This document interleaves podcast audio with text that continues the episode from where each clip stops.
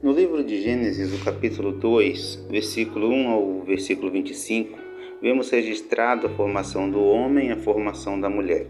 No versículo 5, vemos que havia simplesmente a terra simples, sem nenhuma planta, mas no versículo 6, o Senhor cria a neblina para poder regar toda a terra. No versículo 7, ele cria o homem para cuidar das coisas que ele havia criado, das plantas, do meio ambiente e dos animais. E no versículo 18, o Senhor cria a mulher para poder auxiliá-lo. No versículo 24, o Senhor determina como deveria ser a união homem e mulher, aonde o homem deixaria o seu pai e a sua mãe, se uniria à sua mulher e seriam os dois uma só carne. Então o Senhor determina que a missão de todo casal do mundo é cuidar do meio ambiente, cuidar dos animais, de tudo quanto ele criou. Então, devemos tomar a nossa posição como filhos de Deus e cuidar do meio ambiente e dos animais.